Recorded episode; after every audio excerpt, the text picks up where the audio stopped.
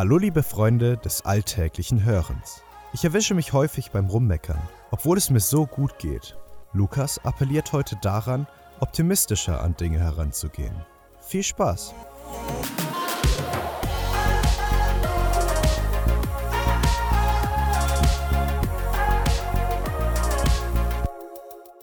Ein neues Jahr wurde eingeläutet.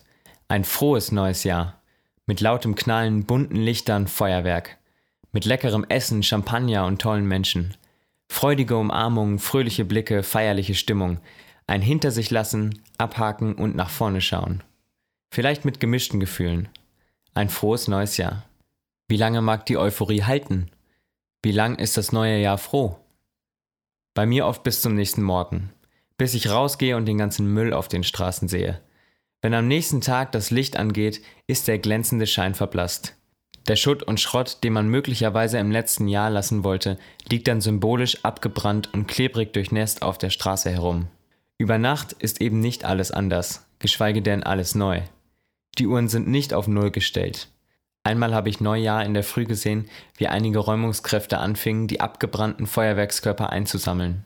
Vermutlich, damit die Stadt nicht so ranzig aussieht, damit der Glanz wiederkommt, damit das neue Jahr auch wirklich froh wird. Seitdem habe ich beschlossen, keine Feuerwerkskörper zu kaufen. Ich könnte ewig darüber meckern, wie schlimm ich die Müllproduktion durch Feuerwerkskultur finde. Aber warum? Warum lasse ich mir das frohe neue Jahr davon madig machen? Trotz all den schönen Erinnerungen der vergangenen Stunden beherrschen der Anblick und das Nachdenken über das, was mich stört, meine Gedanken. Warum ist das so? Weil ich Deutsch bin. Seit ein paar Jahren fällt mir das vermehrt auf. Wir Deutschen meckern und jammern ohne Punkt und Komma, auch wenn es uns gerade richtig gut geht.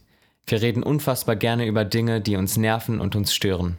Ich würde so weit gehen und sagen, dass Jammern und Meckern zum guten Ton gehört. Damit meine ich nicht das Klagen über wirklich belastende Zustände, sondern über Nichtigkeiten. Zu gerne würde ich mal unsere WhatsApp, Facebook und Instagram-Posts mit den Unterhaltungen abgleichen, die darum herum stattfinden.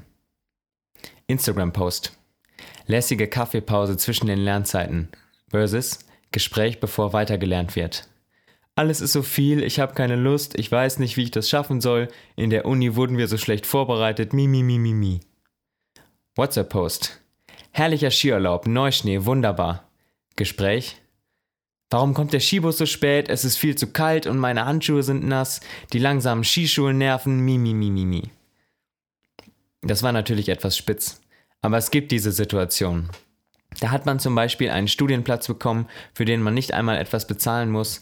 Das Studienfach hat man selbst auswählen dürfen und im Großen und Ganzen macht es echt Spaß.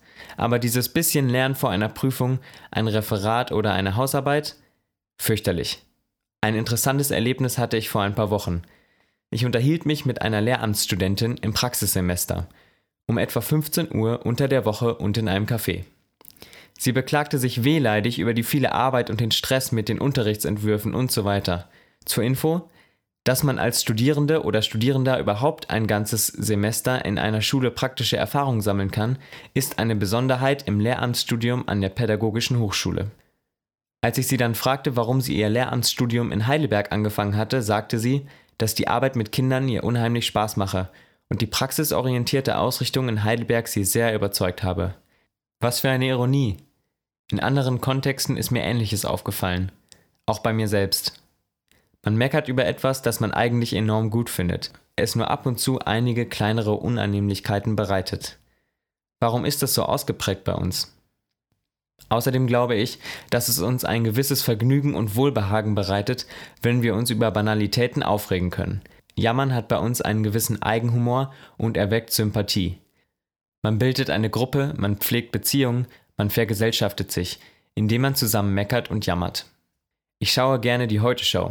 Ich mag solche Politsatire.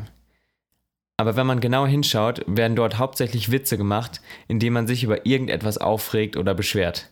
Caroline Kebekus und andere machen auf vergleichbare Arten ihre Witze. Ich glaube, in einem anderen Land könnte dieses Konzept nicht funktionieren. Aber in Deutschland ist das eben lustig. Sollte man das ändern? Das ist eine entscheidende Frage. Eine eingefahrene, etablierte Kultur des Jammerns und Meckerns bekämpfen? Wofür? Sicherlich dient das Ganze auch der ein oder anderen Entlastung, gibt Spannung Raum, dient der Stressverarbeitung und manchmal ist es sicherlich auch berechtigt.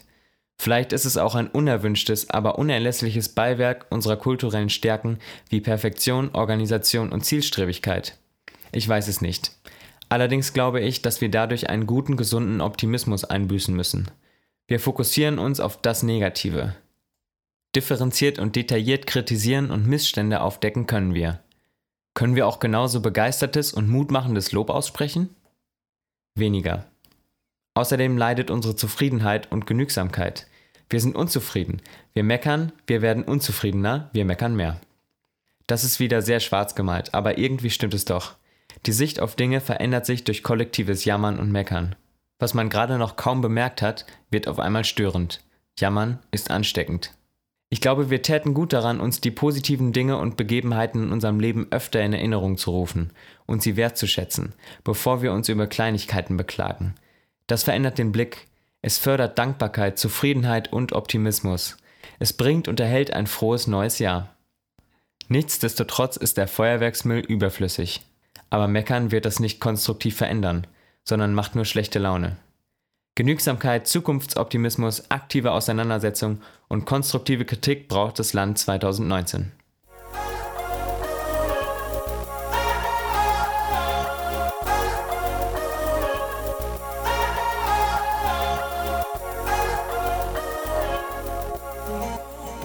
Das war der Alltagspropheten-Podcast.